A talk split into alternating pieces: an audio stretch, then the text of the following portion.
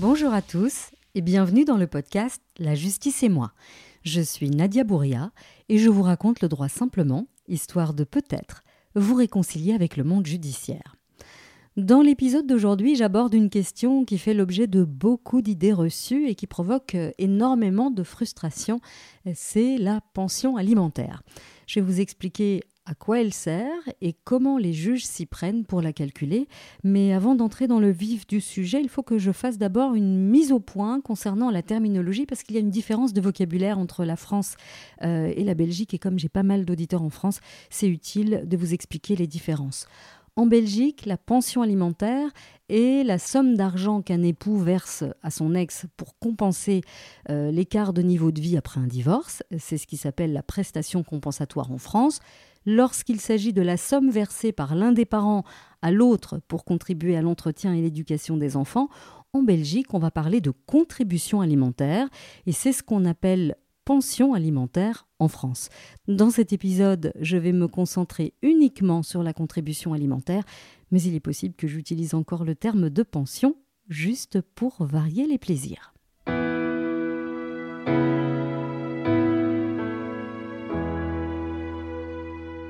Lorsque les parents sont en couple, euh, ils vont participer euh, chacun aux dépenses euh, des enfants. Certains couples vont faire 50-50, d'autres vont tenir compte de la différence de revenus et vont opter pour un 40-60, euh, voire un 20-80. D'autres encore vont estimer juste euh, que l'un des deux paye toutes les dépenses liées aux enfants et l'autre va par exemple prendre en charge le loyer et les vacances. Il n'y a pas de bonne ou de mauvaise méthode, c'est un choix qui appartient au couple. L'essentiel est que les besoins des enfants soient couverts. Mais lorsque le couple se sépare, il faut trouver une nouvelle façon de fonctionner, et si vous n'arrivez pas à vous entendre, c'est là que le droit devient utile. Alors, peu importe euh, votre entente, peu importe que vous hébergiez ou non les enfants, vous devez continuer à subvenir leurs besoins. Je reçois très souvent des pères euh, qui sont en rupture de lien avec leurs enfants et qui considèrent que comme ils ne les voient plus, ils euh, peuvent se permettre d'arrêter de payer ou pire, ils souhaitent conditionner le paiement de la contribution alimentaire à un retour de l'enfant chez eux. Et ce n'est pas du tout comme ça que ça marche. Un enfant ça coûte cher. En ne participant pas aux frais de l'enfant, euh, le conjoint fragilise euh, la maman ou l'autre parent déjà économiquement faible et par conséquent il fragilise l'enfant qui est ainsi pris en otage. Il ne s'agit ni plus ni moins de violence à l'égard de l'enfant. Enfin, ce n'est pas parce que vous hébergez l'enfant à 50-50 que vous ne devez rien payer, vous comprendrez à l'issue de cet épisode. La contribution alimentaire, euh, vous le savez, concerne à la fois les parents divorcés mais aussi euh, les couples non mariés qui sont séparés. Et cette contribution alimentaire est divisée en deux catégories. Il y a les frais ordinaires, ce sont les dépenses de tous les jours. Et puis il y a les frais extraordinaires, ce sont par définition euh, les dépenses qui sont exceptionnelles. Et ces frais ont fait longtemps l'objet de discussions jusqu'à ce que le législateur euh, se décide à sortir une liste à peu près claire de ces dépenses qu'il considère comme extraordinaires. Et cela a eu le mérite de calmer le débat.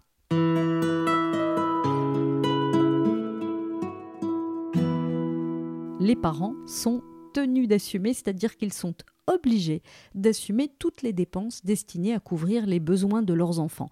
Le Code civil nous parle de l'hébergement, de l'entretien, de la santé, de la surveillance, de l'éducation, de la formation. Il nous parle même de l'épanouissement euh, de l'enfant. Alors comment le juge va-t-il s'y prendre? Il doit tenir compte d'une série de critères qui sont les suivants. Il doit tenir compte du revenu de chacun des parents, de leur charge incompressible, du budget du ou des enfants, des allocations familiales et du temps d'hébergement de l'enfant chez euh, chacun de ses parents. Comment euh, le juge utilise-t-il euh, ces différents éléments, ces différents critères pour fixer euh, le montant de cette contribution alimentaire Il est très difficile de répondre à cette question pour la simple et bonne raison que la loi impose au juge d'expliquer comment il fait son calcul, il doit décrire son raisonnement dans son jugement, mais elle n'a imposé aucune euh, méthode. Donc chaque juge est libre de choisir euh, celle qui lui convient. Alors certains juges vont utiliser euh, des méthodes de calcul et des logiciels qui y sont associés. La plus célèbre étant la méthode renard, utilisée par exemple par la Cour d'appel de Mons euh, et de Liège. Les magistrats néerlandophones, de leur côté, utilisent euh, massivement euh, la méthode Aubin. D'autres juges vont utiliser leur cerveau, un stylo, une calculette et recourir à la bonne vieille règle de 3. C'est la méthode dite empirique qui a l'avantage euh, c'est mon avis, qui a l'avantage de coller à la situation réelle des familles, et je vais vous l'expliquer dans un instant.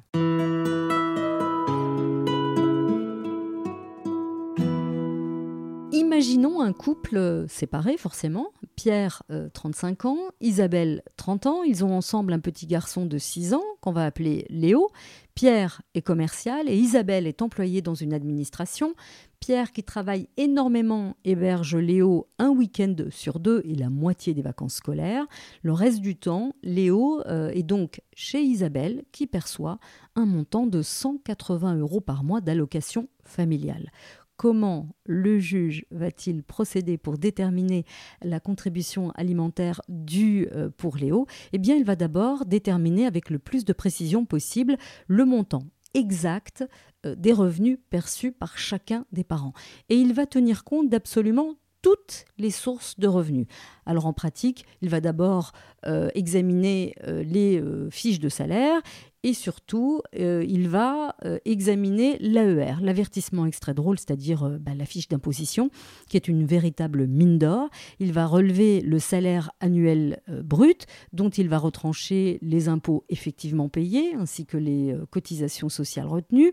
Il va ensuite ajouter tous les avantages dont bénéficient Pierre et Isabelle. Alors par exemple, Pierre, il est commercial, il reçoit sans doute des chèques repas, il doit recevoir euh, des primes, il a probablement euh, un 13e mois, eh bien le magistrat euh, va tenir compte de tous ces avantages. Si vous êtes travailleur indépendant ou dirigeant d'entreprise, ne vous imaginez pas que vous allez vous en sortir en déposant au tribunal uniquement les preuves de votre salaire net. Les juges du tribunal de la famille sont formés et ils savent que vous êtes susceptible de faire de l'optimisation fiscale. Et ils vont donc considérer qu'en réalité tous les frais que vous êtes susceptible euh, de déduire, ils vont les considérer comme une rémunération puisqu'il s'agit davantage. Alors on parle du téléphone, de la voiture, de l'ordinateur, etc. Le tribunal va d'ailleurs exiger que vous déposiez vos comptes annuels. Euh, il ira même jusqu'à vérifier euh, s'il y a des dividendes non distribués. Le plus simple est donc d'être transparent et de déposer tous les documents ainsi qu'une attestation de votre comptable ou fiscaliste qui va venir détailler ces avantages et leur évaluation. Alors, si vous ne déposez pas euh, tous ces documents, toutes les preuves de vos revenus, eh bien le juge pourrait très bien euh, décider de les estimer à la grosse louche en analysant euh, les indices qui prouvent que votre train de vie est supérieur à ce que vous prétendez. Il va donc s'attacher à relever les signes extérieurs de richesse. Et eh bien, par exemple, euh, le type de voiture que vous conduisez, si c'est une voiture de standing, une voiture de luxe, le fait de vivre dans un appartement, une maison, dans un quartier extrêmement huppé, les week-ends et les vacances plusieurs fois par an, les activités des enfants, euh, par exemple leur inscription à des sports qui peuvent être considérés comme, très chers, comme dispendieux, et euh, les éventuelles inscriptions à des écoles privées dont les droits d'inscription sont relativement onéreux. Le juge va raisonner exactement de la même manière si l'un des ex-conjoints est soupçonné de travailler en noir, il va aller traquer tous ces signes extérieurs de richesse. Une fois que le juge a déterminé le revenu net de chacun des parents, il va tenir compte de ce qu'il considère comme des charges incompressibles. Ce sont typiquement euh, les dépenses de logement et leurs frais euh, annexes, c'est-à-dire le loyer ou le remboursement du crédit hypothécaire, ainsi que l'assurance habitation et l'impôt foncier. Dans notre exemple, lorsque le juge a ajouté euh, toutes les primes et avantages dont Pierre bénéficie, il estime qu'il perçoit un revenu net de 3 800 euros par mois. Pierre paye un loyer de 1000 euros par mois, assurance comprise, son salaire net, c'est-à-dire sa capacité contributive, sera estimé à 2800 euros par mois. Isabelle, de son côté, dispose d'un salaire de 2500 euros. Elle paye un loyer de 1000 euros. Son revenu net sera évalué à 1500 euros par mois. Ensuite, le juge va additionner euh, ces deux montants, donc 2800 plus 1500, Cela donne les revenus cumulés de Pierre et Isabelle qui vont s'élever à 4300 euros et il va ensuite faire une règle de 3 pour euh, déterminer que Isabelle perçoit 35% des revenus euh, cumulés des parents contre 65% pour Pierre, 35 65. Ce sont ces pourcentages que le juge va retenir pour déterminer à quelle hauteur les frais extraordinaires devront être pris en charge par chacun des deux parents. 35-65.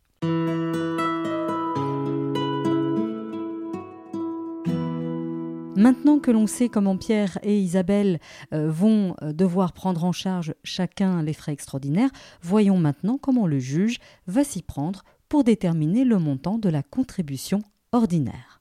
Et il va d'abord euh, se concentrer sur le budget de l'enfant qu'il va décortiquer. Il va avant tout vérifier s'il est cohérent et c'est logique, des parents cadres supérieurs par exemple n'ont pas du tout le même train de vie que des parents au chômage ou dont le revenu est plus modeste. Alors pour établir le budget de votre enfant, il va falloir euh, garder, euh, c'est assez fastidieux je sais, il va falloir garder euh, toutes les preuves des dépenses, c'est-à-dire les factures et les tickets de caisse, de la nourriture, des vêtements, des produits d'hygiène des dépenses médicales, des loisirs, etc. Il faut absolument tout garder.